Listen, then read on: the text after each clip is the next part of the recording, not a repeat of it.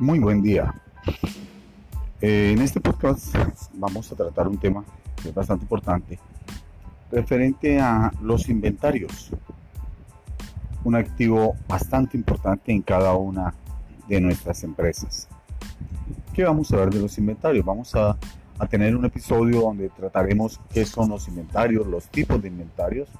Eh, también trataremos un, un episodio que habla de eh, los, los sistemas, los sistemas de inventarios, ¿cierto? Y trataremos otro episodio que va a hablar de los métodos de evaluación.